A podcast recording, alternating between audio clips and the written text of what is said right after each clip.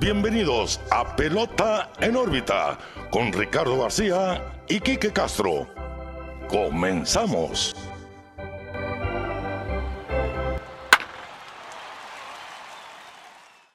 Bienvenidos a un nuevo episodio de Pelota en órbita como todos los lunes. Los saluda Ricardo García, pero no estoy solo, siempre estoy bien acompañado como todos los lunes. Quique Castro está conmigo. Quique, ¿qué onda? ¿Cómo estás?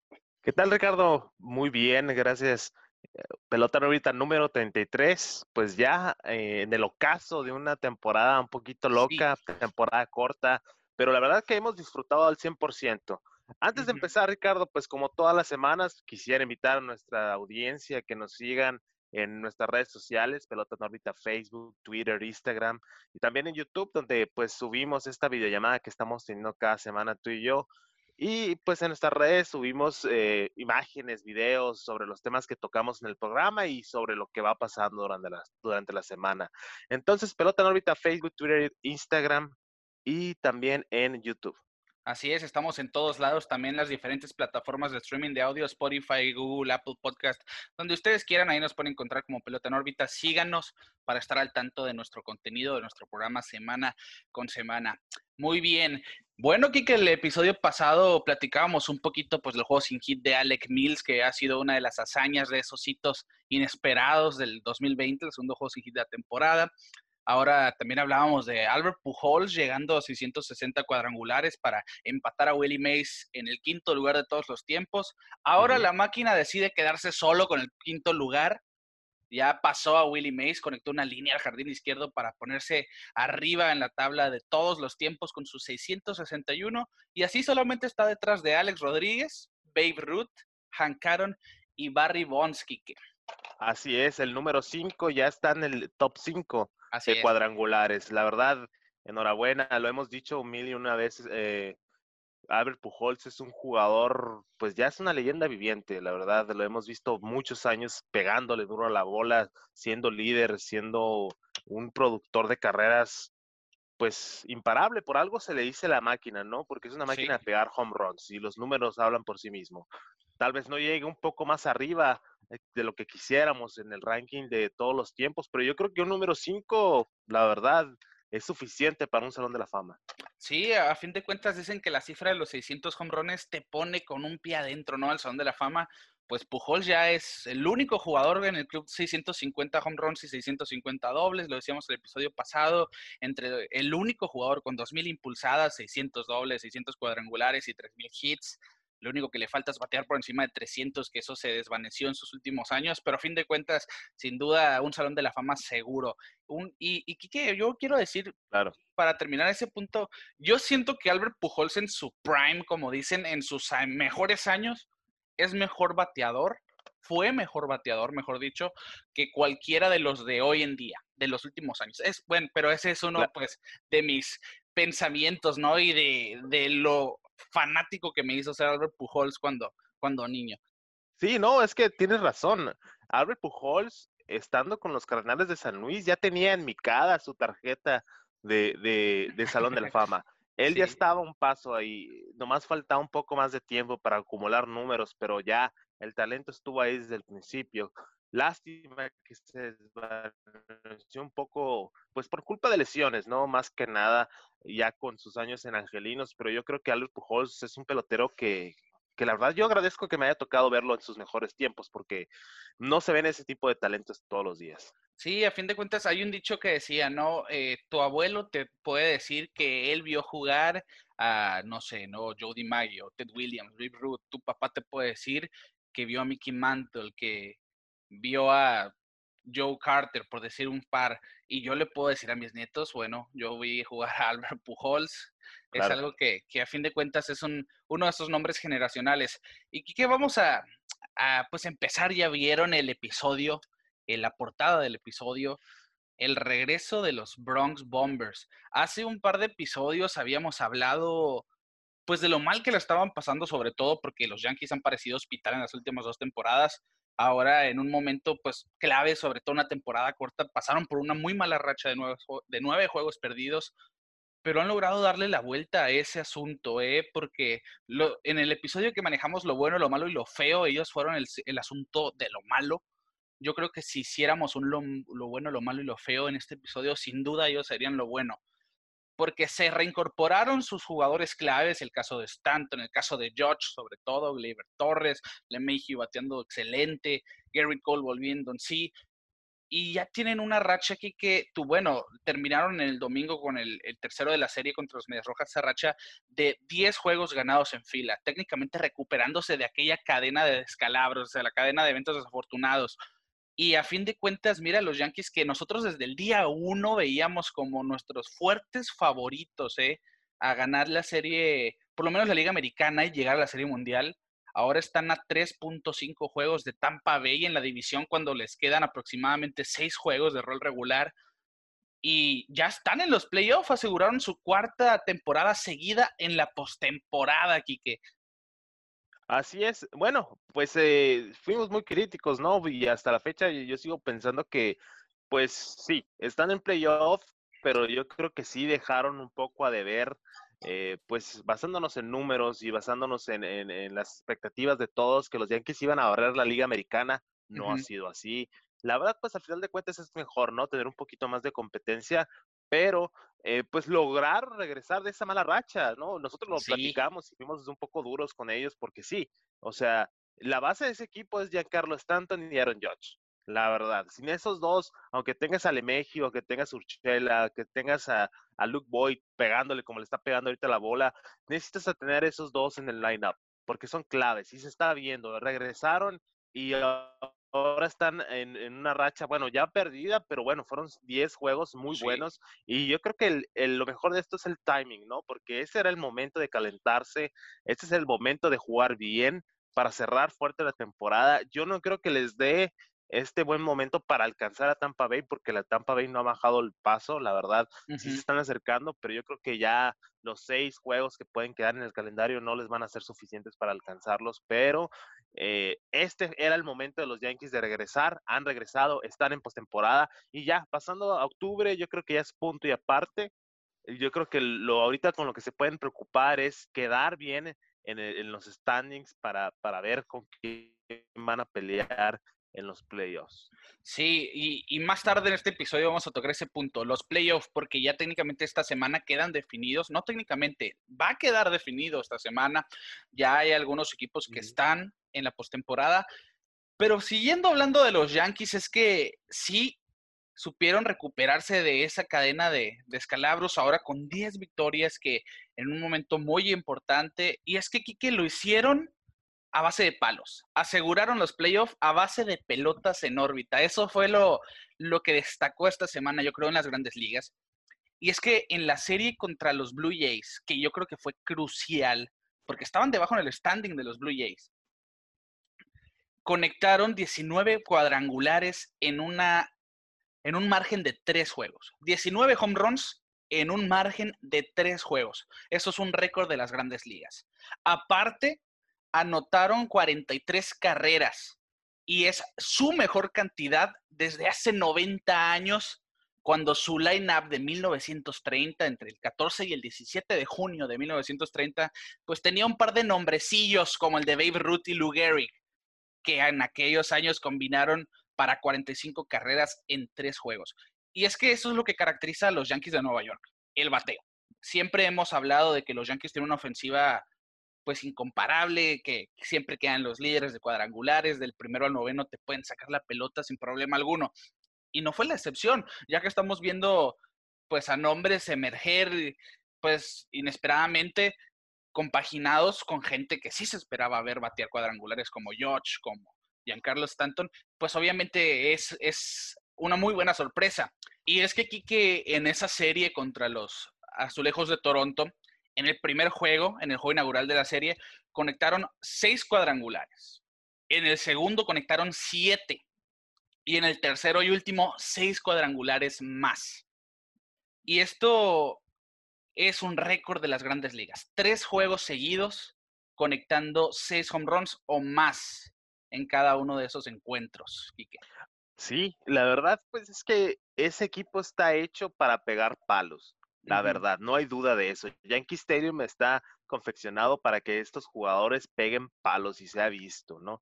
Y la verdad, esa serie contra Azulejos de Toronto, clave 100%, yo creo que esa serie ha sido la más importante de la temporada para los Yankees, porque era regresar de atrás, porque ya estaban muy rezagados en el, en el standing, ya Blue Jays se veía más confiado, yo creo que después de esta derrota con ellos, pues estas barridas van a caer un poquito las morales allá en, Toronto, bueno, en Buffalo.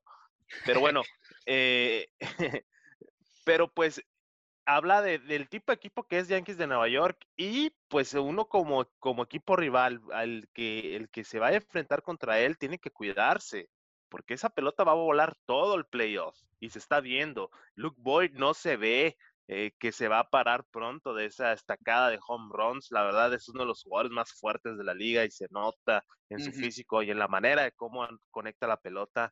George, que la verdad ha quedado de ver, igual que Stanton por cuestión de lesiones, pero igual son jugadores que te van a poner la pelota fuera del estadio sí o sí si te equivocas. Entonces, eh, con esto yo creo que también eh, el modo de batear que están tomando ahorita los Yankees está ayudando mucho a su picheo para que sus pitches pues estén un poco más tranquilos de que van a tener apoyo desde el principio del juego.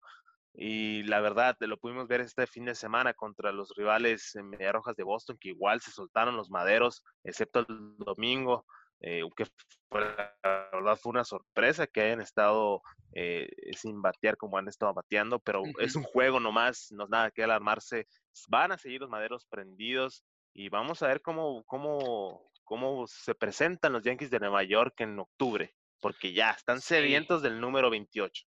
Sí, así es. Los Yankees llevan pues ya 10 años, son 11 temporadas desde el 2009 que están buscando el número 28 a ver si, si pueden llegar a ello. Y que, pues decíamos, el récord de tres días seguidos conectando seis cuadrangulares o más. Y como si fuera poco, esta fue apenas la tercera vez en la historia que un equipo pega cinco home runs en tres juegos consecutivos. Así que mira, los Yankees simplemente rompiendo récords en lo que hablábamos, que es la era del cuadrangular, la era del home run. Pues aquí está otro tipo de, de récord en lo que es cuadrangulares. Aparte en el juego del jueves, que rompieron otra hazaña más, como si fuera poco de lo que estábamos hablando de las 43 carreras en tres juegos y los, juegos consecutivos con seis cuadrangulares. Pues en el último juego de esa serie contra los Blue Jays, en la cuarta entrada conectaron cinco home runs, lo que es eh, el récord de la franquicia y el récord de grandes ligas. Empataron el récord de grandes ligas con cinco cuadrangulares en una entrada. Y lo hicieron de manera, pues, bastante grata, porque fue un back to back to back. Tres home runs en fila. Brett Garner, DJ LeMahieu y Luke Voigt. Y, aparte, que en esta misma marca, en este mismo, en esta misma hazaña, hay otra marca, es lo que quiero decir. Porque los Phillies ese mismo día, en la primera entrada de su juego, conectaron tres cuadrangulares al hilo. Y los Yankees lo hicieron el mismo día en la cuarta entrada. Y esto marca la tercera vez en la historia de las grandes ligas que múltiples equipos llegan a tres cuadrangulares consecutivos en el mismo día. Una coincidencia más los equipos que lo hicieron en años anteriores, pues fueron los Royals y los Twins de, el 4 de septiembre del 2000 y después lo hicieron los Diamondbacks y los Giants. El, perdón, el 22 de agosto del 99. Así que es algo simplemente que, que dice uno, bueno, lleno de coincidencias, ¿no? Para los Yankees. Y como si fuera poco después ese back to back to back, que, que deja una marca de por medio, cae un out y llega un back-to-back de Stanton y Gleyber Torres. Así que cinco cuadrangulares en la entrada de los Yankees, en la cuarta entrada de los Yankees contra los, los Blue Jays. Y uno veía a Charlie Montoyo, el manejador de los Toronto Blue Jays, y pues decía, bueno, ¿qué, qué hago? ¿No? Ya. Sí, sí, es que. ¿qué, ¿qué, haces, no? Siendo manejador, pues uno quiere que sus pitchers eh, tengan su juego, pues, pero al final de cuentas hay, equipos como los Yankees de ahorita que lo que le tires te van a poner la pelota del otro lado. Entonces no es tanto la culpa del pitcher. Bueno, tal vez sí, el pitcher no, no ejecute bien sus picheos, pero ya para que te peguen cinco home runs en una sola entrada. No es un lineup fácil. Sí, la verdad. No es una live fácil, no, no, no. Y la verdad, cualquier error se ve en el marcador. Quieras o no, eh, sea un solitario, sea con hombres en base, los Yankees cometes un error y se va a voltear el juego. Lo pudimos ver este fin de semana contra los Mediarrojas de Boston. Martín Pérez los tenía blanqueados, llega la séptima entrada y se sueltan los maderos. Se van a extra inning y, y terminan ganando el juego. Entonces, ninguna, ninguna ninguna ventaja está segura, ventaja, sí, ninguna ventaja está segura con este equipo. Y es lo emocionante, ¿no? A ver qué es lo que sucede en postemporada. Yo creo que en postemporada la clave sería su picheo, más que la ofensiva. Porque los equipos que van a pasar a playoffs no son equipos fáciles tampoco. Entonces, vamos a ver qué pasa. Sí, y que en, esa hazaña de los cinco home runs una entrada, como en todo lo que hemos visto de ofensiva de este año de los Yankees, estuvo involucrado el mismo nombre, Luke Boyd, que sin duda ha sido esa sorpresa grata para el equipo de los Yankees, sobre todo después de esos años donde tuvieron experimentos seguidos en la primera almohadilla. Y esta temporada aquí que Luke Boyd ha estado excepcional. Sin duda es un candidato al MVP. No digo que lo vaya a ganar, pero es un candidato claro al jugador más valioso de la Liga Americana. 21 cuadrangulares, 49 impulsadas, promedio de 286 y lo impresionante aquí es su OPS de 1000, 1002 técnicamente, 1.002. Y es que cuando se lastimaron la gran mayoría del lineup titular del Nueva York, hay dos jugadores que resaltaron y que cargaron con el equipo. Uno fue Clint Frazier, que siempre ha sido el jugador infravalorado de los Yankees, que él sube y baja, ¿no? Del equipo. Un día está, el otro no. Y Luke Voigt, que lo sigue haciendo. Y en un lineup muy a la, a la nueva era, por decirlo así, por parte de Aaron Boone, donde Luke Voigt es el segundo bat casi todos los juegos de los Yankees. Y son 21 cuadrangulares, está liderando grandes ligas por 5 home runs aproximadamente. Estamos hablando de que realmente está aprovechando el Yankee Stadium. Y no lo digo sin argumentos. 15 cuadrangulares han sido en casa. 15 cuadrangulares de sus 21 son en casa. Esto te habla de que Luke Voigt está aprovechando su localía. Y esto, a final de cuentas, mira, se refleja en el standing. Los Yankees están ganando. Claro, como te decía, ese lineup está hecho para Yankee Stadium. Luke Boyd está hecho para Yankee Stadium. Se nota en su swing, en la manera como le pega la pelota. Y esa mancuerna, Ricardo, que tú mencionas de Luke Boyd y de Clint Fraser, la verdad, a mí me, gusta más que la dupla de Giancarlo Stanton y Aaron Judge. ¿Por qué? Porque Clint Fraser y, y Luke Boyd se han mantenido en el terreno. Así es fácil. Y, y Stanton y Judge, sí, que son MVPs y que son eh, caballazos, que sí, son, sí lo son, no es para quitarles méritos, pero para mí que no se puedan permanecer en el, en el juego toda una temporada, la verdad, ah, me, quita un poco de ánimos con, con este tipo de jugadores. Y, y, hemos hablado del tema de Clint Fraser, que es un jugador infravalorado, que no le dan la oportunidad que se merece, y ahí tiene mucho tiempo en la organización, y ahora en esta temporada corta, gracias a las lesiones de estos dos jugadores que ya mencioné, le dan la oportunidad de permanecer en el equipo grande y está dando los resultados que todos esperamos. Sí, en 34 juegos, Clint Frazier tiene 8 cuadrangulares, 26 impulsadas, batea de 2.96, dos robos de base, un triple y 6 dobles. Realmente está haciendo su, su trabajo Clint Frazier. Y pues hablamos de un lineup de los Yankees que se convirtió pues en el líder de cuadrangulares de la Liga Americana, que es algo que veíamos que poseían los White Sox, ya no, 91 son los que tienen los Yankees hasta el momento, porque todavía les quedan siete juegos por jugar, así que muy probablemente lleguen a la cifra de los 100 cuadrangulares, que pues en una temporada de 60 juegos, 100 home runs son muchísimos, a fin de cuentas. Sí, claro. Y te digo aquí que, que Luke Boyd es una grata sorpresa, sobre todo para los Yankees, porque hay que verlo así, mira. Esta temporada es de 60 juegos y Luke Boyd tiene 21 cuadrangulares. Si lo convertimos a una temporada de 162 juegos, Luke Boyd está en un ritmo para conectar 70 home runs. Son palabras mayores. El último que lo hizo fue Barry Bonds en el 2001 cuando rompió el récord de 70 de Mark McGuire cuando él conectó 73. Así que sí, obviamente es, es, pensar, no es ser optimista y demás, pero mira, está a ese ritmo pues histórico, Luke Boyd. Y es que aquí lo curioso, que es que en el 2019 conectó 21 cuadrangulares en 510 apariciones. Hoy tiene 21 cuadrangulares ya, la misma cantidad del año pasado, en menos de la mitad de turnos, en 204 apariciones al plato. Si eso no los impresiona, pues a mí sí, porque simplemente te está hablando de que Luke Boyd realmente dio un paso enfrente en este 2020. Está cargando con los Yankees. Es, es, algo que a mí sí me hace mucho ruido.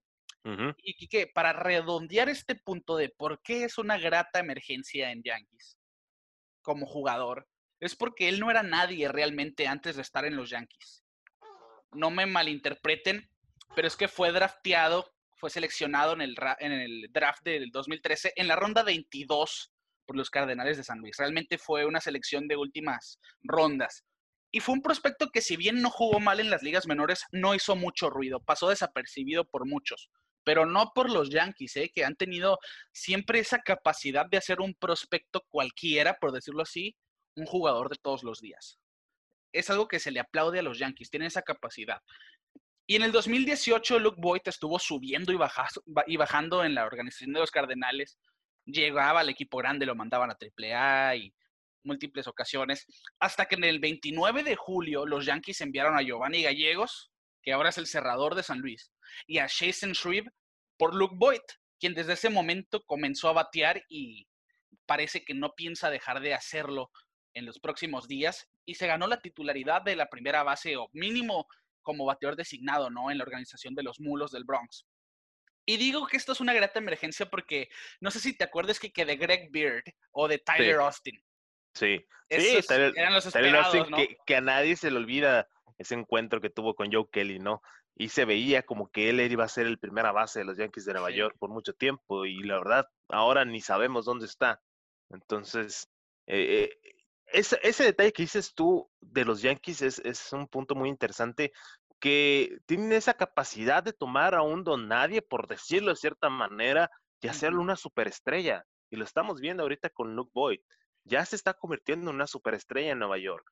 Esos eh, home runs que está pegando a, a, un paso histórico, hablando ya en números de Mark Maguire, de Barry Bonds, o sea, no cualquiera te lo hace, ¿no? Sí, podrías decir, ¿no? Que eh, el Yankee Stadium, que está muy corto, que, que se benefician los bateadores. Sí, eso pasa. Pero igual, le tienes que pegar a la pelota, Ricardo. Quieras o no, le tienes que pegar a la pelota. Y se le está pegando a la pelota y se está yendo detrás de la barda. Entonces, enhorabuena por Luke Boyd, eh, un hombre fresco para la organización de los Yankees de Nueva York, después de tantas, eh, tantos años de los mismos nombres, esta nueva generación de bombarderos del Bronx se ve bien. Nomás falta ajustar un poco la salud de Stanton y Josh para que este equipo ya llegue sólido a la Serie Mundial. Sí, totalmente de acuerdo. Y, y es que algo que, que, hay que destacar es que Luke Boyd se ve en mejor forma, en mejor condición física sí. años pasados. Siempre ha sido un hombre grande, pero ahora se ve un poco más delgado y eso quiero pensar que sí, le ha ayudado sí, realmente. Y simplemente, pues para poner en contexto, Greg Beard, que era quien, de quien se esperaba que fuera el primera base por muchos años, ahora está en sucursales de Phillies, ni siquiera está en grandes ligas. Y Tyler Austin ni siquiera está en Estados Unidos, está jugando béisbol en Japón, para que se den una idea de qué también le cayó la llegada de Luke Boyd y que evolucionara como pelotero pues a los mulos del Bronx. Sin duda, un jugador que ha demostrado esta temporada pues que hay sorpresas, ¿no? En el béisbol existen sorpresas año con año y él ha sido esa gran sorpresa a mi punto de vista en este 2020 como bateador. Sin duda que, que platicamos claro. que, que los Yankees tienen un desafío muy fuerte para la postemporada porque si bien el line-up es el mejor a la ofensiva quizá de la liga americana, el picheo no lo es. Ese es su talón de Aquiles. Podemos hablar sí. de un lineup que tiene a Clint Frazier, Aaron Judge, Stanton, Luke Boyd, incluso pues Urshela y demás, Gleyber Torres. Pero cuando ves una rotación que el día que no tira Garrett Cole tiene todo tipo de problemas, estamos en problemas. Realmente sí, sí, estamos en problemas. Masahiro Tanaka hasta eso que en los últimos días ha podido mejorar en su temporada, pero a decir verdad, no, yo no lo siento como una garantía a diferencia de Garrett Cole, que nosotros hablábamos semanas atrás también de esa buena racha que tenía de victorias. Lo salamos para su mala suerte, la maldición de pelota en órbita, y tuvo tres derrotas consecutivas, pero ya está de nuevo, ¿no? En las vías del tren, ya está realmente tirando como Garrett Cole. Y, y es que en los playoffs eso es algo que a mí me llama mucho la atención. ¿Qué va a pasar con la rotación de los Yankees de Nueva York? Pues vamos a esperar que pase pues algo bueno. Es que Gary Cole no puede con todo. Incluso este año se ha visto un poco, pues no como el que esperábamos, ¿no? No como el que tanto se anunciaba, el Gary Cole eh, dominante. El sí ha sido ponches, ¿no? Sí, sí ha sido dominante, pero también tuvo sus malos juegos. Y se vio una racha muy mala que también influyó en esa racha de juegos perdidos de los Yankees de Nueva York. Pero pues, como dices, ese es el, talón de Aquiles de los Yankees. Pero igual, eh, de nada sirve meter 20 carreras si te van a meter 21. Entonces, eh, vamos a ver, no está haciendo el Yankees de Nueva York que nosotros pensábamos, que nosotros dijimos al principio de temporada que iban a barrer con la Liga Americana.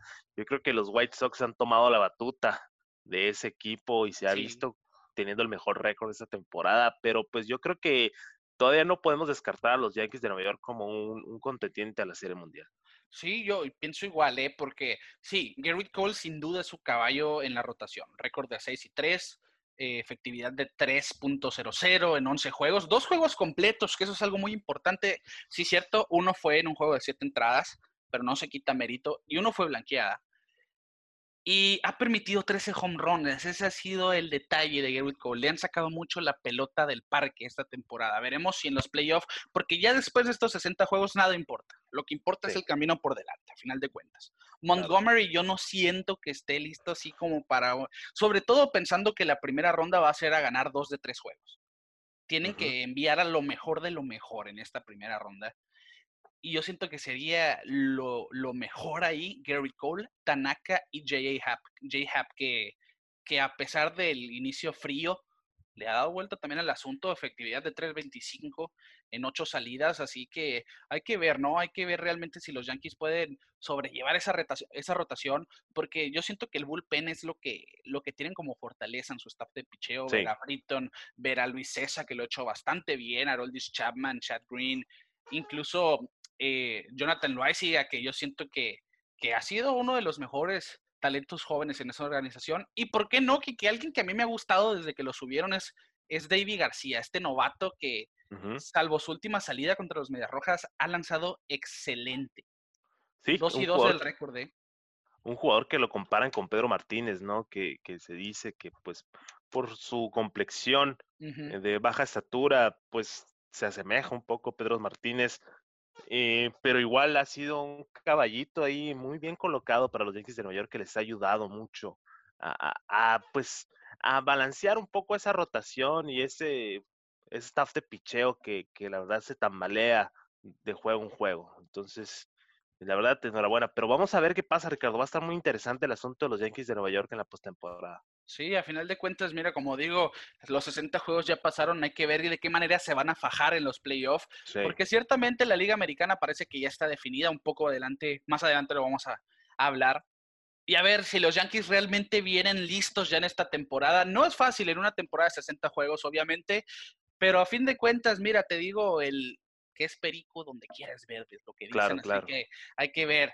Vamos a ver en, en las siguientes semanas ya que, de qué están hechos los Yankees de Nueva York. Yo sí siento que esta temporada va a ser muy interesante. Y a fin de cuentas, pues están dándole vuelta a la página, ¿no? De esa mala racha, que es lo más importante, la dejaron atrás. Ya están en los playoffs, que eso es lo que importa. Y que platicábamos de que Luke Boyd es un candidato al MVP. Sí. Así que ya estamos terminando la temporada al equipo que más le quedan juegos, le quedan aproximadamente siete. Por ejemplo, los Cardenales de San Luis que estábamos platicando que tenían un desafío impresionante por, pues porque técnicamente estuvieron dos semanas sin jugar. Eh, ya tienen 50 juegos, les restan 10. Obviamente es el equipo que más juegos tiene por delante, pero van a tener dobles jornadas, así que independientemente de lo que suceda, ya se acaba la temporada regular el siguiente domingo. Por, por eso nosotros decidimos en estos 50 juegos mínimo que han pasado, pues dar nuestros MVPs, nuestros Cy Youngs y nuestros novatos del año. Así que ustedes escuchando esto ya pueden estar pues diciendo al aire, ¿no? ¿Quién es su MVP? Si están de acuerdo, ¿no? El Cy Young, el novato del año. O pues en nuestras publicaciones que en esta semana estarán viendo, pues interactuar con nosotros. Muy importante. Claro. Y que yo quiero escuchar que me digas para ti, ¿quién y por qué es tu MVP de la Liga Americana primero? Ok, eh, fácil, y ya lo he dicho, José Abreu. Eh, yo creo que ha sido un líder en este equipo joven de, de Chicago White Sox que ya está en la temporada, que tiene el mejor récord de la Liga Americana ha tenido una temporada de sueño, la verdad, después de muchos años, y ya lo hemos comentado varias veces, de estar siendo tan constante, de tener números buenos, bateando arriba de 300, pegando home runs, impulsadas, y no se le estaba poniendo atención. Ahora que el equipo de, White Sox ya está en la postemporada, siendo uno de los caballos negros que, verdad, ha sorprendido a más de uno, incluyéndome a mí, eh, yo creo que Abreu ha sido el, pilar de ese equipo. Para mí el MVP, sí, muchos se fijan en el WAR, se fijan en, en, muchas estadísticas, pero para mí un MVP es un jugador que ayuda a su equipo a llegar a postemporada por sus aportaciones en el campo y fuera del campo. Sí, y ahora para mí Abreu y mi, y mi candidato a la Liga Nacional, que ahorita lo voy a mencionar, eh, es ese tipo de jugador, ¿no? Que, en el, que en el terreno da todo, ha jugado muy bien, ha tenido muy buenos números y la verdad para mí es el merecedor del MVP de la Liga Americana. Mira, aquí que yo estoy totalmente de acuerdo. Y sí, yo tampoco soy un gran fanático del WAR, no lo, no lo desconozco, por decirlo así, pero no es algo en lo que yo me fijé. Pero curiosamente, José Abreu entre jugadores de posición de la Liga Americana es el líder de WAR con 2.9. Solamente en la Liga Americana le gana Shane Bieber con un WAR de 3. Bueno, eh, un, pequeño paréntesis, Ricardo. Yo creo que estaría bien explicar un poquito qué es el WAR. Okay. Para, para la gente que no, que no está muy metida en, en esto de los números fríos. La sabermetría, ¿no? Que le llaman. Sí, sí, sí, sí, sí. sí. Eh, pues eh, si quisieras tú, Ricardo, explicar un poquito rápido qué es el WAR para que nos entiendan de lo que estamos hablando. Va, ok. Lo que, pues WAR significa wins above replacement, así que victoria sobre reemplazo. Y técnicamente es una estadística que no está estandarizada como sabermetría de tal, porque no usa los números tradicionales. Hay muchos factores que entran en lo que es el WAR. Y, realmente aquí lo que le dan de importancia es la contribución del jugador a su equipo. Ah, y aplican muchos factores, ya sea el estadio donde están jugando, carreras salvadas a la defensiva, carreras generadas corriendo, carreras producidas como bateador. La, es un sinfín de cosas, así que el básicamente, básicamente es, el, es el, el valor del jugador, cuántos juegos vas a ganar teniendo a ese jugador en el, campo, básicamente. Y es una métrica que se que ha utilizado los últimos años para definir el MVP. Obviamente, Mike Trout ha sido el líder en WAR en muchas temporadas seguidas. Entonces, eh, como decía, para mí esa estadística sí es muy buena, sí te da una idea del tipo de jugador de que estás hablando, pero yo creo que en el campo es otra cosa, ¿no? Una cosa son los números y otra cosa es el campo. Y para mí eh, influye más lo que, la presencia de ese jugador en el campo y lo que representa en un lineup. Y José Abreu es el líder de los Chicago White Sox. Un equipo joven, un equipo eh, lleno de ganas de ganar y, ya, están postemporada, lo hemos que hemos querido ver ese equipo en postemporada por mucho tiempo, ya está, está listo para enfrentarse a los equipos de la Americana y José Abreu para mí es el MVP. Sí, Kike, y es que mira que, que son tantos factores que entran en esto del WAR te decía bateo, el corrido, el fildeo, y pues también hay para pitchers, pero hay mucha gente que no le da tanta importancia en el guard de un pitcher porque simplemente pues, lanza y fildea, ¿no? Es raro, pero también contribuyen de gran manera. Cuando, por ejemplo, Clayton Kershaw en el 2014 tuvo un guard de 7.2 que pues fue su temporada MVP.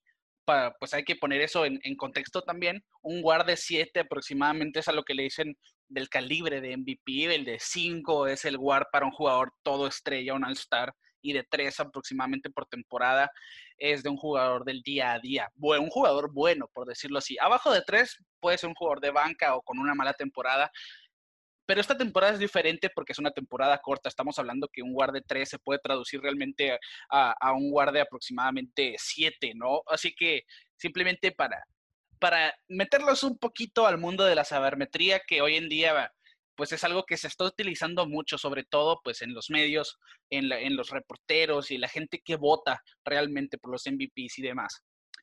Pero si nos quedamos en cosas más tradicionales, Quique, yo sí estoy de acuerdo contigo en que José Abreu es el MVP. ya dijimos que hasta en War es líder, pero realmente en grandes ligas ahorita es el líder de producidas, tiene 53 impulsadas, que si lo traducimos a una temporada de 162 juegos son alrededor de 140. Es un mundo de carreras impulsadas. Es exagerado. sí, es muchísimo. Y en 53 juegos. Tiene 18 cuadrangulares también. Realmente, y él estaba en el liderato de home runs y Luke Boyd lo arrebasó, tiene 21. Y en promedio de bateo tiene 335. Eh, José Abreu está en tercer lugar solamente detrás de su compañero Tim Anderson, que se está jugando pues, el título de bateo con DJ Lane Mayhew, que tiene 361. Tim Anderson se puede convertir en el primer jugador desde el Tuve con temporadas seguidas ganando el título de bateo. Así que eso, otro, otro dato que hay que tomar en cuenta. Así que yo, yo estoy de acuerdo contigo. Ver que todo esto que está haciendo José Abreu, pues te habla realmente del calibre, ¿no? Que sí es un jugador muy consistente, pero que ahora está dando un paso adelante también, que aparte de, la de la consistencia está la excelencia, ¿no? En la caja de bateo, el OPS, el OPS, ¿no? El porcentaje de envasados más el slogan de, de 1032. El promedio 335, 72 hits en 215 turnos. O sea, simplemente estamos viendo una temporada excelente de José Abreu. Y me acuerdo de, un comercial que hicieron los White Sox, hablando de José Abreu, de que el mensaje es, este jugador que nos ha dado tanto a nosotros, ahora nos toca a nosotros devolvérselo. Y hay que ver si a los White Sox les basta. Yo realmente sí los veo como ese rival a vencer tomando en cuenta lo que han hecho en la temporada regular para esta postemporada, Kiki. 100%, 100%. Tú, como te decía hace rato en el segmento anterior, eh, tomaron la batuta de los Yankees y se convirtieron en el equipo a vencer y el mejor equipo de la Liga Americana. Sorprendentemente, la verdad. Pero bueno. En la Nacional, Kiki, ¿quién es tu MVP? Pues en Liga Nacional, pues ¿quién más? El niño, Fernando Tatís Jr. Estaba entre él y Manny Machado, también de los eh, San Diego Padres, pero yo creo que eh, Fernando Tatís es un fenómeno. Es un fenómeno que lo hemos visto desenvolverse en el campo de una manera impresionante, como un veterano, ¿no? Como si ya llevara años en la liga y no, apenas es su segundo año en, en, la liga nacional. Y ese equipo es Slam Diego, que la verdad sorprendiendo a muchos, comiéndole los talones a los Dodgers.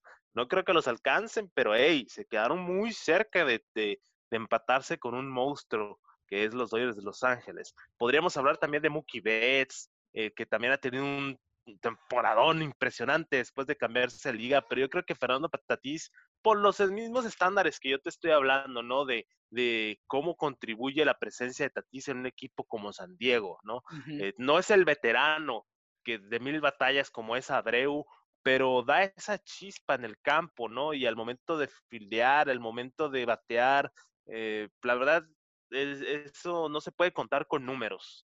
Para mí, Fernando Tatís es un jugador que vamos a ver mucho tiempo en San Diego y posiblemente en la Serie Mundial de este año.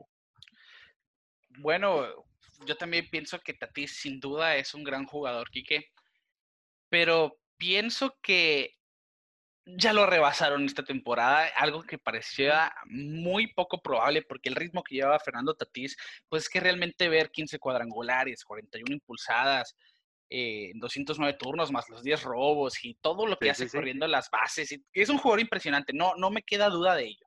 Y tiene números que sí son para un calibre de MVP.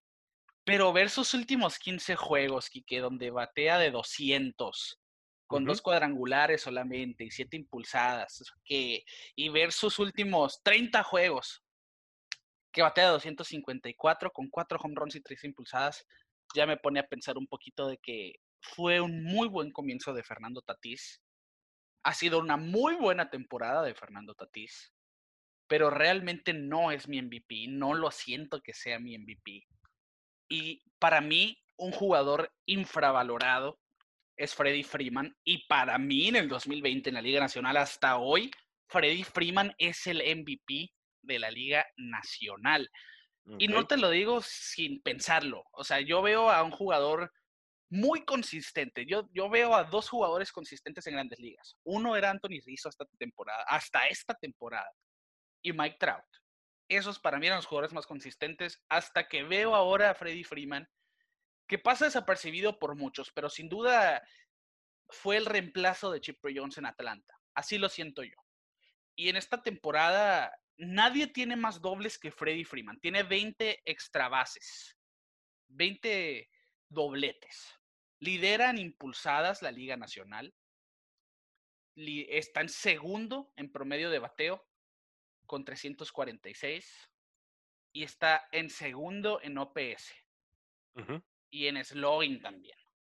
Así que yo te digo, realmente ver esos números de Freddy Freeman, donde te digo, 11 cuadrangulares, 48 impulsadas, sí. 45 anotadas, 20 dobles, que eso es algo que a mí se me hace impresionante, un triple, 346 de promedio, yo te digo, para mí este es el MVP de la Liga Nacional y ya le toca a Freddy Freeman y me gustaría ver en Atlanta un MVP, fíjate, o sea, siento pues que es un equipo que, que muchas veces... Eh, no tengo que pase desapercibido, pero se ve opacado por otras organizaciones y Freddy Freeman para mí es el mejor primera base de la actualidad y es un out tan difícil. Realmente, pues el, el OVP de Freddy Freeman de 464 te lo dice. Los equipos batallan para dominarlo. Si no te pega un doble, le das la base por bola y demás. Y es que yo, yo lo veo, yo lo veo así. Realmente yo lo veo así, pues es que en 53 juegos para mí ha sido, para, es la pieza más importante de Atlanta claramente. Sí, sí, sí. Y para mí es el MVP, me quedo con eso. Pero no puedo descartar que Juan Soto llegó tarde. Me hubiera gustado ver un Juan Soto desde el principio de la temporada, porque tiene 11 cuadrangulares también, 32 impulsadas, es el líder de promedio de la Liga Nacional, el líder de OPS y de slogan. Así que un temporada donde Juan Soto, que no se espera menos, e, ese es un paréntesis que, que, quiero hacer. Me hubiera encantado ver a Juan Soto en, en esta temporada de 60 juegos. Y el otro punto es que hay que considerar que Mookie Betts está haciendo lo que está haciendo como primero en la alineación. Eso es algo. Y, en el 2018 sí se ganó el MVP con números inferiores a otros jugadores, pero porque lo hizo como primer bate. Es algo muy importante. Y de hecho, lideran cuadrangulares la Liga Nacional tiene 39 impulsadas, que no es un mal número. Estamos hablando que Freddy Freeman tiene 48, así que tiene, eh, que son nueve impulsadas menos. Está en sexto lugar de la Liga Nacional. Batea de 303. Simplemente, bueno, ya sabemos que Monkey Betts es un peloterazo y de los mejores. Así que quiero, quiero hacer ese paréntesis. Pero cierro mi idea. Freddy Freeman es mi MVP de la Liga Nacional y me muero con ello, me aferro a ello. No, no, sí, y te entiendo 100%. Como dices, es un jugador que ha sido constante. Mm, para mí no es el mejor primera base de la liga. Para mí, de la Liga Nacional, es, es, es, Anthony Rizzo, sí o sí, de la Liga Nacional. Eh, pero eh, sí entiendo tu punto porque es tu MVP, lo puedo comprender, pero yo la verdad me quedo con Tatis. Siento que Tatis y Slam Diego son la sorpresa del año y, me voy a morir, como tú dices, con Tatis en el, como mi, mi MVP de esta temporada corta. Yo sé que este no era un debate, pero solamente para matarte tu punto de Fernando Tatís batea 254 en los últimos 30 juegos, pues Freddy Freeman batea de 402 en sus últimos 30 juegos, así que con 8 cuadrangulares y 36 impulsadas. este último mes es lo que a mí me, me pone a Freddy Freeman en mi lugar de MVP. Pero bueno, le damos vuelta a esta hoja para no pelearnos. Sí, para no agarrarnos del chongo ahorita. y vámonos a los Cy Youngs, que, dime quién es tu Cy Young de la Liga Americana. Creo que esto es un anime. Eh, pues eh, Shane Bieber, eh, sí o sí. la verdad es impresionante lo que ha hecho ahí con Cleveland, un equipo que ay, ha batallado de una manera muy extraña para mí. los Bats de Cleveland, ¿cómo han tenido problemas? Sí, ese cambio de Clevinger, que la verdad lo, comentamos en su momento, más que nada fue una decisión de la directiva de, tener un tipo de, pues no represalia, sino que tener todo en orden, ¿no? Y lo vimos cuando cambiaron a Trevor Bauer después de tirarle la pelota al señor Terry Francona. Pero yo creo que esa luz en el camino es eh, Shane Bieber, la verdad, después de haber tenido tantos jugadores tan buenos como Bauer, que ya mencioné, Clevinger, eh, eh Carrasco, pues se ve, se ve que, que, que Bieber es el nuevo as de ahí de, de, Cleveland. Y pues la verdad los números hablan por sí mismos. Yo creo que tu, tu elegido es el mismo del mío en la Liga Americana. Sí, y es que, mira, simplemente hasta ahorita tiene la triple corona de picheo. Eso es algo que no se puede igualar. Son ocho juegos ganados, líder de la MLB, tiene efectividad de 1.74, líder de la MLB, y tiene 112 ponches, que son más de 300 ponches en 162 juegos, si lo hacemos en una conversión, que es también liderato de la MLB. Así que estamos viendo un pitcher que tiene la triple corona, todavía le queda una salida más, si es que no lo guardan los indios de Cleveland para la postemporada. Y yo creo que sin duda es, es, es el Cy Young. Y cuidado, yo, nosotros dijimos que José Abreu es el MVP, pero a mí no me sorprendería que Shane Bieber se llevara el MVP después de lo que ha hecho. 10 ponches por juego es, una locura. Y sí, yo siento que es muy posible que Shane Bieber, si tiene una salida más de 10 ponches, Quique, que no permita carrera o mm. simplemente sea una joya más, cuidado que ese MVP yo pienso que se le pueda ir a las de los indios de Cleveland. Mira, eh, entrando un poquito más en, debate, ¿no? Y en polémica, ya que nos calentamos con el punto anterior, eh, a mí yo no soy partidario de darle el MVP a un pitcher. Eh, sí, se entiende lo valioso que es un pitcher, pero para eso existe el Cy ¿no? pero necesita ser un, algo sumamente extraordinario para que se merezca el, el MVP, al igual que el Cy y eh, bueno, yo estoy de acuerdo, pero pues, yo pienso que esto lo es, es algo sumamente extraordinario. Pues podría ser, pero la verdad no, no se me hace tanto, pues vaya. Pero bueno, ese es un punto y aparte. Eh, pero sí, yo creo que Shane Bieber para mí es mi Cy Young de la Liga Americana. Bueno, respetable. ¿Y quién es tu Cy Young de la Liga Nacional? Pues eh, de la Liga Nacional es un tremendo personaje que la verdad se ha ganado, se ha ganado pues muchos aficionados, ¿no?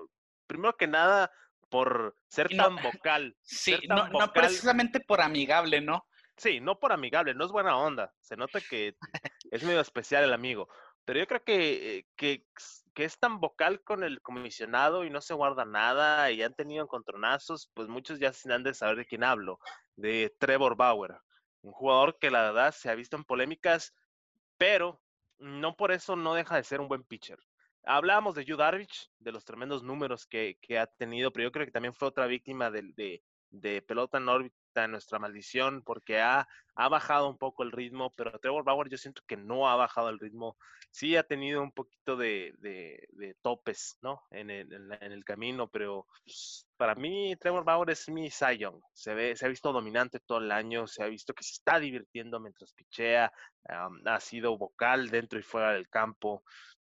no sé si viste, Ricardo, en el juego contra, contra los White Sox, cuando Tim Averson le pega un home run y le dice, no, pues que lo suba a su canal de YouTube, ¿no? Sí, sí lo Porque sí, eh, eh, es, es, algo que hace mucho Trevor Bauer, que se sienta y analiza sus propios eh, turnos al bat con, contra, contra, bueno, bateando y, los, y, sus picheos durante un turno al bat. Pero para mí Trevor Bauer es, mi Cy en la Liga Nacional. La verdad, eh, se ha visto increíble este año con los eh, Rojos de Cincinnati y los ha mantenido en la pelea. Yo creo que eso es eh, lo más importante. Sí, yo estoy de acuerdo. Y es que una de las carreras impresionantes de este 2020 ha sido el Cy Young de la Liga Nacional. Porque hablábamos de Sonny Gray al principio, lo que estaba haciendo, se viene, se desploma a final de cuentas. Hugh Darvish, que a mí me hubiera encantado verlo con, con, un Cy Young, como el primer asiático con un Cy Young.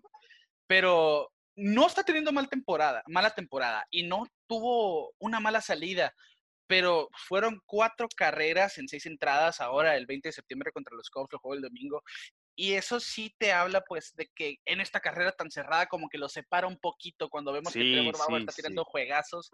Y yo siento que para mí es Trevor Bauer también, pero cuidado con la siguiente salida de, salida de Jacob de Grom, porque tiene 80 ponches de Grom. Bauer tiene 88. Pero yo siento que no te puedes descuidar con Jacob de Grom. No, no, y aparte, e, e, el, el hecho de la, de la de la temporada corta influye mucho entre salida y salida, ¿no? Ya tienes menos margen de error. Si tienes una mala salida, te puedes quedar afuera de la carrera fácilmente. Sí, eh, así es. Entonces, eh, sí, eh, pero al final de cuentas yo creo que Trevor Bauer va a ser el ganador del Young este año. Todo lo definirá la, la próxima salida de DeGrom Bauer, a mi punto de vista. pero sí, a final de cuentas, mira, Trevor Bauer segundo en efectividad. de de la, Liga Nacional detrás de Corbin Burns de, Milwaukee, que es un candidato al esa es una sorpresa de este 2020. Tiene un 80 de efectividad Trevor Bauer, Nadie tiene más juegos completos que él, tiene dos juegos completos y ambos fueron blanqueadas. Esto es una ventaja en esta carrera por el premio. Claro. Y, son 88 ponches en 65 entradas. Vimos lo mejor de Trevor Bauer hasta la fecha y sobre todo porque esa gente libre es algo que influye. Trevor Bauer tiene esa garra de querer cobrar en el 2021. Así sí, siempre hay se que ve pensar en eso, ¿no? Y, a final de cuentas yo siento que, que, sí, para muchos es el gran favorito para el Cy Young de la Liga Nacional. Y Kike, vámonos al novato del año. Yo creo que esta fue la más complicada porque por lo mismo en la temporada corta siento que no vimos tantos candidatos a novato del año, a pesar de que vimos muchos debuts y vimos muchos jugadores, pero no, no hubieron realmente así peleas de calidad, más que lo que ha sido, creo estarán de acuerdo, Kyle Lewis y Luis Robert. Y en la Liga Nacional, pues si bien hemos visto calidad, yo creo que el, quien yo pienso que es el novato del año se lo debe de llevar. Pero dime, Kike, ¿quién es tu novato de la Liga Americana? A Liga Americana, la verdad, eh, sí estuve eh, un poco indeciso, ¿no? Pero yo creo que al final de cuentas Luis Robert eh, ha sido clave. Es un jugador igual que José Abreu en ese equipo de White Sox. Yo creo que Luis Robert ha sido clave para el, para el éxito de los Chicago White Sox que sí, no se ve tan bien a veces eh, la defensiva, pero yo creo que es lo mínimo que le puedes pedir, ¿no? Tú lo tienes ahí por su ofensiva y lo ha demostrado, ¿no? Pegando palos de arriba para abajo. Entonces, para mí, Luis Robert eh, es mi novato del año de la Liga Americana. Y, y, curiosamente, sí, sí, le han criticado mucho sus rutas y demás, pero es un excelente jardinero. Eso es algo que, hay que considerar. Pero a fin de cuentas es un novato. Veremos que va a mejorar. Y mira, yo, yo siento que sí está muy cerrada en la Liga Americana porque yo, yo decía Luis Robert iba a ser el fuerte candidato a este novato del año. Sí. Pero Kyle Lewis con los marineros de Seattle es mi novato del año. Sí, sí, sí. La verdad, e, estaba entre ellos dos. Sí, estaba entre ellos igual yo no, no, no veía una tercera opción porque sí pensaba en Ryan Moncastle de los Orioles y, y, Bobby Dolbach de los Red Sox, pero realmente no son competencia porque llegaron tarde en esta temporada. Siento que sí. realmente es entre Kyle Lewis y Luis Robert. Y tiene números muy similares. Los dos tienen 11 cuadrangulares en este 2020. Robert gana por dos impulsadas, tiene 30, cuando Luis tiene 28. Eh, Luis tiene solamente tres dobles. Robert tiene 8. Luis eh, tiene mejor promedio, que siento que eso es algo que, que va a ser la diferencia. Tiene un promedio de 286, un OVP, un porcentaje de envasado de 380 y un OPS de 864. En estas tres estadísticas le gana a Luis Robert, que tiene promedio pobre de 235, se apagó en los últimos juegos. Un slogan de 464 que, que realmente no, no es malo, pero está por debajo de Kyle Lewis y, un, y tiene un OVP de 294. No llega ni al 300. Y yo siento que esa va a ser la gran diferencia. Porque también gana en ponches, pero a final de cuentas es el mismo caso que el Cy Young de la Liga Nacional. Siento que estos siguientes cinco días lo van a definir. Esta, esta próxima semana va a ser la que diga quién va a ser el novato del año de la Liga Americana. Yo hoy por hoy se lo doy a Kyle Lewis, sobre todo porque ha hecho un par de atrapadas muy, muy buenas en, el jardín de los marineros. Pero a fin de cuentas, si piensa uno, pues la colaboración de Luis Robert en un equipo que realmente va a llegar a la postemporada y va a ser, espero yo, un buen papel, pues esta, a quien se lo den, yo pienso que. Sí, es merecido. Sí, pero a final de cuentas. Los dos. Sí, merecido para ambos, pero a final de cuentas yo me inclino por Kyle Lewis y por mínimo. Y en la Liga Nacional, Kike, dime quién es tú. Liga Nacional. Novato del eh, año así como hablamos hace rato del pitcher de los Yankees de Nueva York que se parecía, que, lo comparaban mucho con Pedro Martínez, eh, mi candidato para el novato del año de la Liga Nacional es Pedro Martínez. Estoy hablando de Sixto Sánchez, este pitcher de, los Marlins de, Florida, bueno, de, Miami, perdón, que ha sido la sorpresa, ¿no? Que, que ha venido a arrasar con, con, unas actuaciones espectaculares. Yo creo que desde que el fallecido José Fernández dejó de existir y dejó de estar con los Marlins, no habían tenido una superestrella. Sixto Sánchez, yo creo que en esta temporada, pues lo ha demostrado que es la nueva estrella en Miami. Y para mí es el novato del año, sí o sí. La verdad, no, yo no, pues puede ser que, que haya otros jugadores que podrían estar un poco mejor que él, pero para mí Sixto es un impacto enorme en esa organización de los Marlins que están en la pelea por un puesto en playoffs. A final de cuentas, bueno, es nuestra opinión, muy respetable. Yo también veo a Sixto Sánchez como un pitcher que va a ser probablemente el mejor latino en grandes ligas. Y, y, es que sí, realmente ha tenido una temporada de ese calibre en sus seis aperturas, récord de 3 y 2, efectividad de 2.75, muy buen repertorio. Todavía no está siendo tan ponchador, tiene 31 ponches en 36 entradas. Pero lo va a hacer. Con ese repertorio, obviamente, va a ser un. No, sí. Si tiras un sinker de 100 millas, siento yo que, es Pedro Martínez. Eh, cuando digo que es Pedro Martínez es porque la comparación está ahí. El movimiento, los picheos, el modo de pichar, o sea, cómo maneja su cambio. La verdad es Pedro Martínez y lo tiene tatuado en el cuello, Ricardo. O sea, el 45, ¿no? Sí, él creció admirando a Pedro Martínez y su juego es Pedro Martínez. Entonces, para mí Sixto es un jugador que ha tenido un buen impacto en los Marlins, que posiblemente veamos en, playoffs. Y la verdad, eh, para mí yo le regalo el novato del año. Mira que yo, por más que acepto que Sixto Sánchez es un jugadorazo, no lo veo como el novato del año porque tiene menos tiempo. Y, alguien que ha formado un rol importante en su equipo es Jake Cronenworth, de los Padres de San Diego. El utility Jake Cronenworth que juega segunda, juega primera, juega shortstop, donde lo, donde lo pongan, hace su trabajo. Y fíjate que Cronenworth batea de 305, tiene cuatro eh, cuadrangulares, tiene 20 impulsadas, tres robos, tres triples, 15 dobles. Realmente batea mucho y te da, te da buena defensiva y pues en donde lo pongan en la alineación de los padres responde. Es un jugador versátil y eso a mí me gusta mucho, la versatilidad de un jugador y que realmente sea efectivo.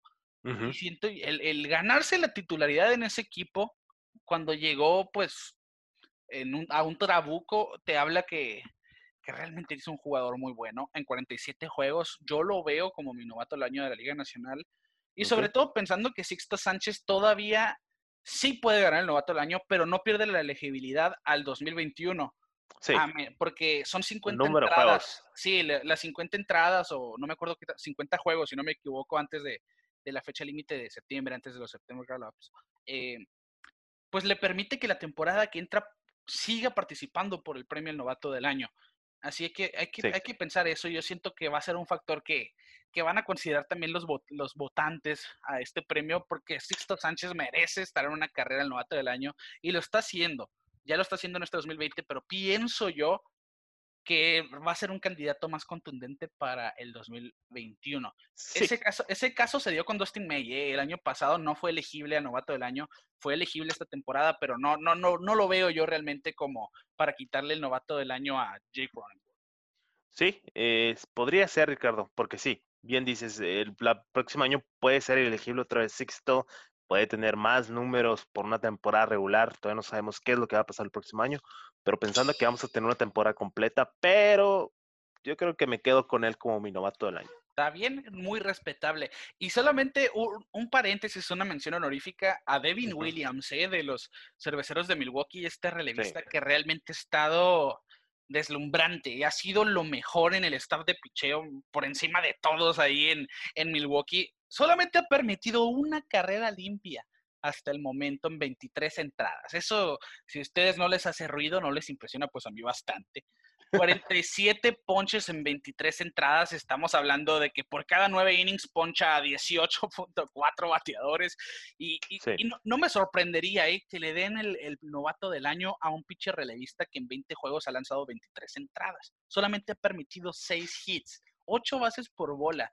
Este pitcher ha estado electrizante sobre el montículo de Milwaukee, que, ha sido uno de los que les ha ayudado realmente a Milwaukee a no, no salir de ese cuadro, de no salir de esa pelea en la búsqueda de la postemporada. Así que está la mención honorífica, pero yo, bueno, aquí que dice Sixto Sánchez, yo, yo digo Jake Cronenworth, así que ustedes en nuestras publicaciones previas, próximas, mejor dicho, díganos quién es su novato del año.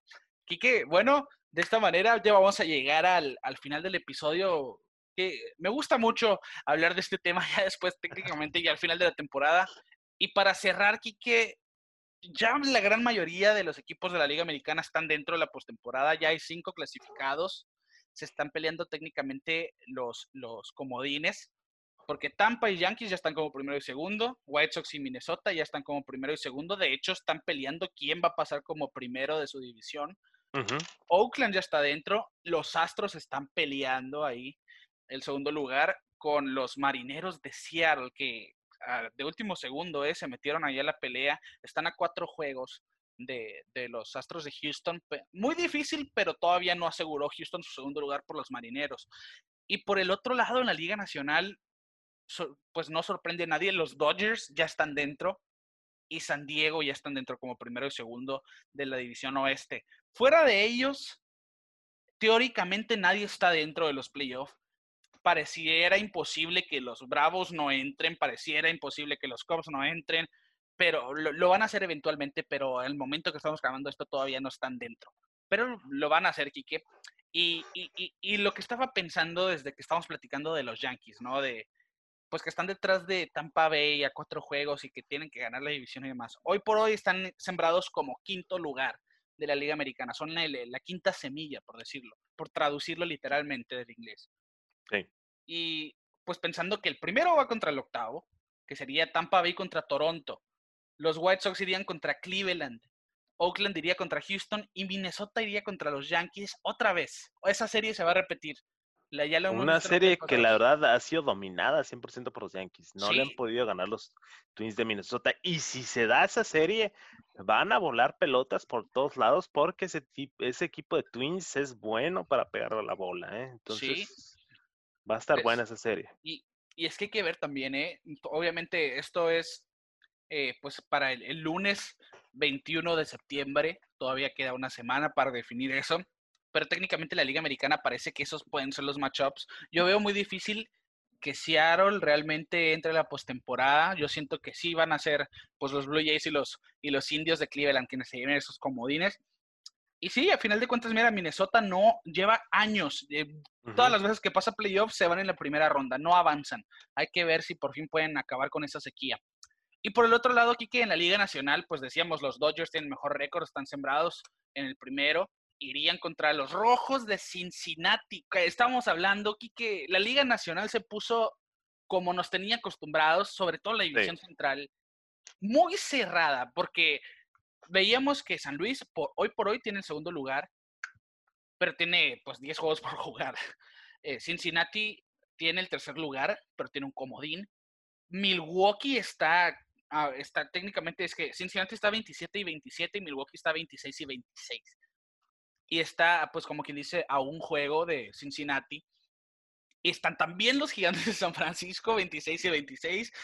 Hasta los Rockies siguen en la pelea a pesar del récord negativo. Y los Mets que emergieron con su récord negativo, sí, pero un juego de mejor pelota y tienen récord de 24 y 29 y no están descartados aún. Así que en, en esta semana vamos a ver. A mí me gustaría ver que los Rojos de Cincinnati fuera ese equipo que, que llegue a playoff, porque habíamos dicho pues que los White Sox y los Rojos son un equipo que, que podrían dar sorpresas, parece que pues que sí, puede llegar a ser algo, una hipótesis cierta. Y se está formulando. Sí, se está formulando, exactamente. Y a final de cuentas, pues los playoffs si se terminaran hoy, en el momento que están escuchando esto, los Dodgers jugarían contra Cincinnati, los Chicago Cubs contra los Phillies, los Braves contra los Cardenales y los Padres contra los Marlins. Así que, mira, e, esa serie, que es el dato para pantallar al suegro de este episodio, ya en el final del episodio. Porque los Padres avanzaron a playoffs por primera vez desde el 2004 y acabaron la segunda sequía más larga del béisbol. ¿Quién crees tú que tiene la sequía más larga?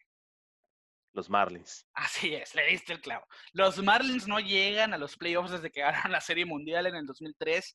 Ya lo hemos dicho. Están perfectos. Cada que llegan a playoffs, ganan la Serie Mundial. Lo hicieron en el 98. Lo hicieron ahora, pues en el 2003, hace 17 años. Así que mira que vamos a tener, hoy por hoy hay un duelo de equipos con sequía. Eso va a estar muy interesante.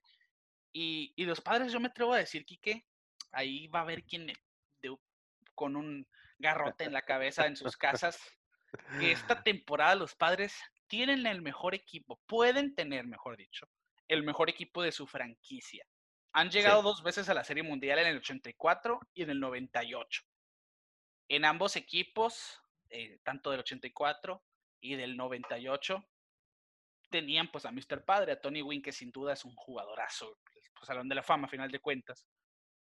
Pero yo sí veo pues este lineup de los padres con Tatis, ver a, Hosmer, ver a Cronenworth, ver a Machado, o sea, que, armaron un trabuco, un auténtico trabuco y ver el picheo de, pues Dinelson Lamet, que hoy por hoy es su as, ver a ahora Mike Levinger y, demás, por, no, por no irme con tantos nombres, sí supera pues ver el, el, equipo del 84, ¿no? De, de, Tony Wynn, Carmelo Martínez, Greg Nettles, Gary Templeton, Alan Wiggins, Steve Garvey, y del 98, que tenían pues nombres para, para los, a los más jóvenes, pues que les puede sonar más como Steve Finley, Greg Bond, Ken Camineri, que fue, fue MVP con San Diego, Chris Gómez, Wally Joyner, Carlos Hernández y pues Tony Wynn, Mr. Padre. A final de cuentas, yo siento que como estamos viendo a los padres jugar esta temporada, sin duda, se pueden convertir en el equipo, en el mejor equipo de la franquicia de la historia. Sí, sí, ya se habla, ya se habla que es el mejor equipo de los padres de San Diego, con muchos nombres fuertes, muchos nombres eh, que pesan, la verdad,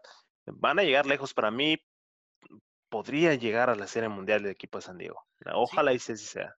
Yo, yo, pienso que si un equipo puede sacar a los Dodgers, son los padres de San Diego. Sí. Son los padres. Sí, si hace dos años me hubieras dicho eso, la verdad te hubieras tachado como por loco, pero mira, así es la pelota. Y, y, nunca han ganado una serie mundial, pues decíamos, llegaron dos veces a la serie mundial. En el 84 ganaron solamente un juego, en el 98 pues la perdieron contra los Yankees, así que barridos sobre todo, eso es algo más importante. Yo siento que este año, si no ganasen la Serie Mundial, de todas formas van a ser ese equipo que nos dio de qué hablar, que peleó cada uno de sus juegos. Claro.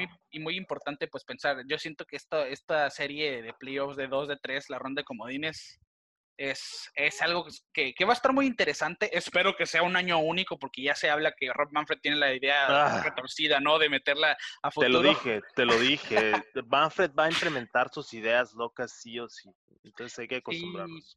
Sí, e, e, esperemos. A mí no me gusta, ¿no? Esto del formato. Para esta temporada sí me parece bien lo del formato de, de los playoffs extendidos, pero ya una temporada de 162 juegos, ver a la más de la más de la mitad de los equipos pasando playoff te habla de una postemporada pues con mediocridad, no tan peleada, ¿no? Con más, con más posibilidades y demás. Pero vamos a dejar eso para otro costal, para otro sí, Sí, sí, para otro episodio. Sí, de esta manera, que estamos llegando pues al final de nuestro episodio número 33, el regreso de los bombarderos del Bronx.